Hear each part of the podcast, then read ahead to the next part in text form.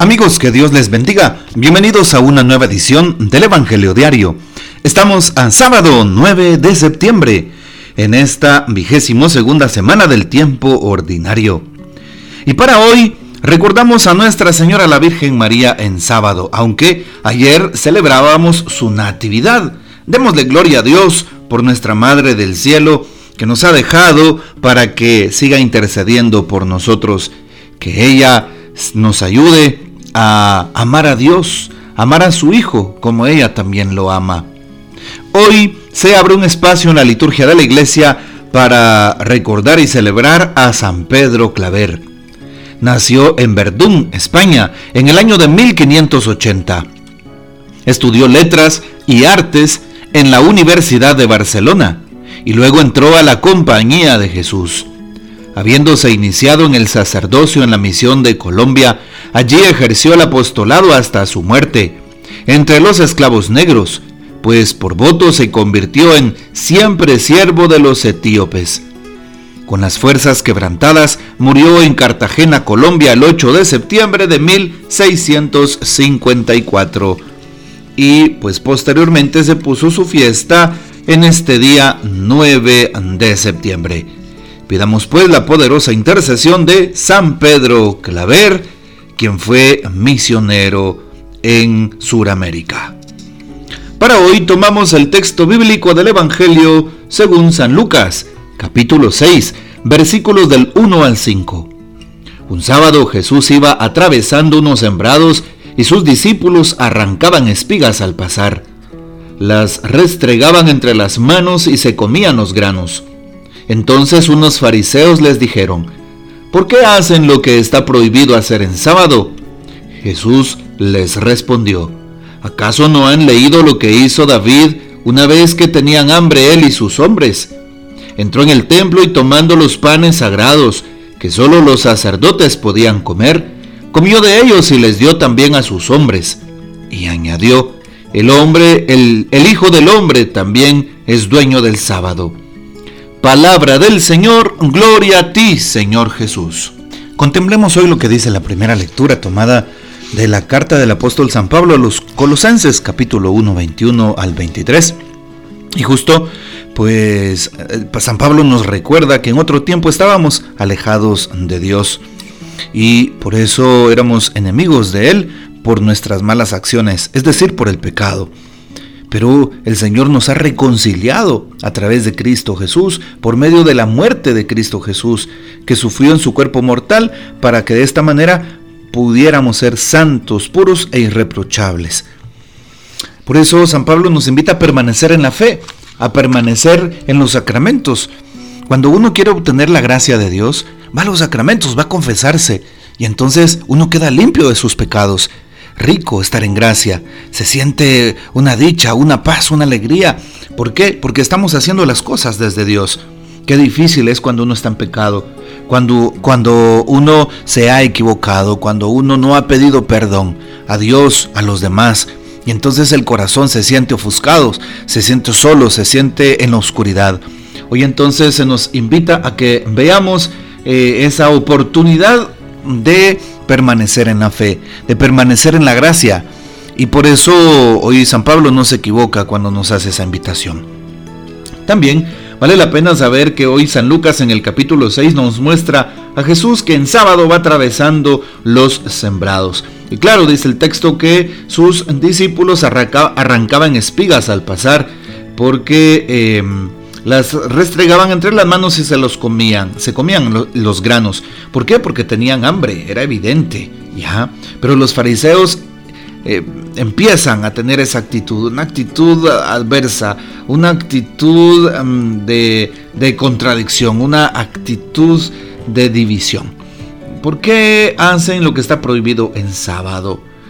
Recordemos que en la Mishnah el pueblo judío tenía cerca de 613 preceptos, 248 positivos, 365 negativos, de tal manera que pues eh, se señalan muchos de ellos para no eh, realizarlos en sábado, por ejemplo, el no trabajar.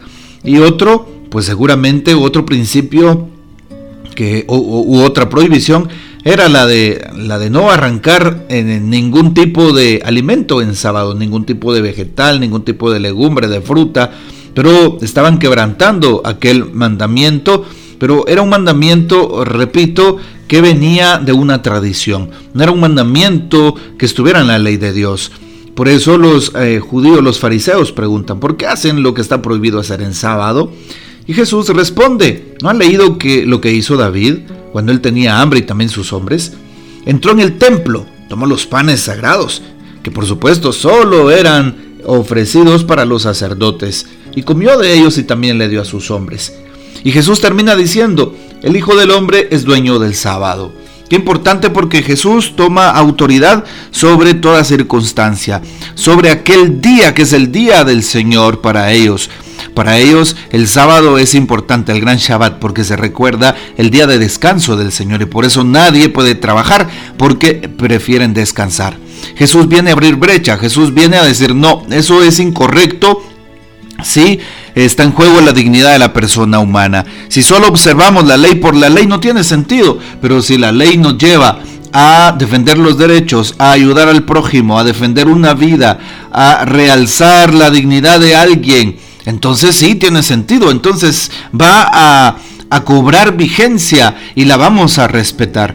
De lo contrario, no. Y era lo que hacían los fariseos. Querían imponer una ley que ellos mismos habían elaborado, ciertas leyes, Claro, la ley del sábado, pues Dios la hizo en el Génesis, ¿verdad? Descansó Dios y vio que todo era bueno. Descansó de, crear el mundo y al ser humano en el séptimo día, que es el sábado.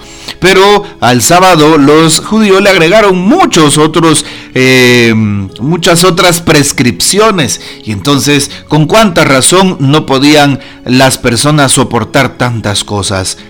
En otro pasaje Jesús les recuerda, porque Jesús sana a un hombre de la mano tuida y sana también a un paralítico, recordemos en sábado, y se lo reprochan. Jesús dice, son ustedes unos hipócritas, ¿acaso no le dan de comer y de beber a su burro y por eso no deja de ser prohibido? Claro, es prohibido porque eso es trabajar, pero Jesús quiere que el día sábado sea para los judíos un tiempo de gracia, un tiempo de ayudar al prójimo, un tiempo no de señalamiento, sino de aprovechamiento espiritual, de aprovechamiento en la caridad. Pero no tienen caridad, no saben qué significa, no la practican con el prójimo y por eso Jesús se indigna y pues aclara las cosas frente al sábado.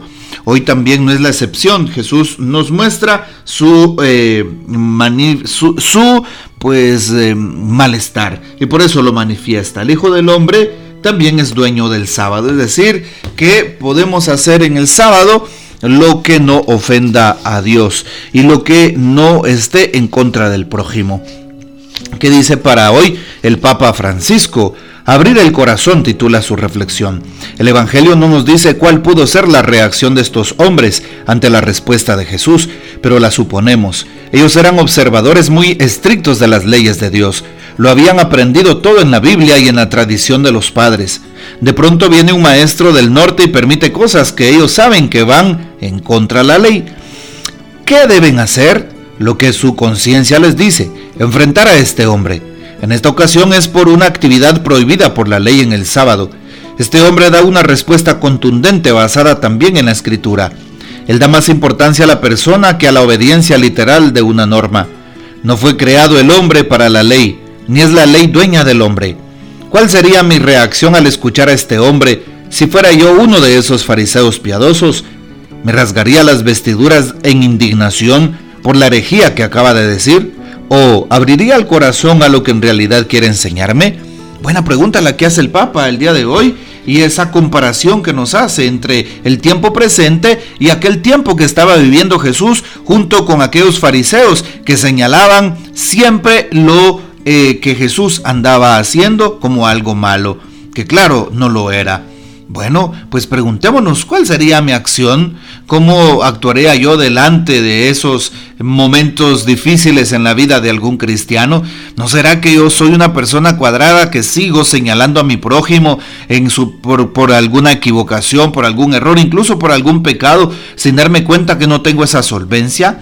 Bueno, pues ojalá que nuestro corazón manifieste más compasión, más cercanía y más misericordia. Que el Señor nos bendiga, que María Santísima nos guarde y que gocemos de la fiel custodia de San José. Y la bendición de Dios Todopoderoso, Padre, Hijo y Espíritu Santo, descienda sobre ustedes y permanezca para siempre. Amén. Comparte este audio y hasta mañana.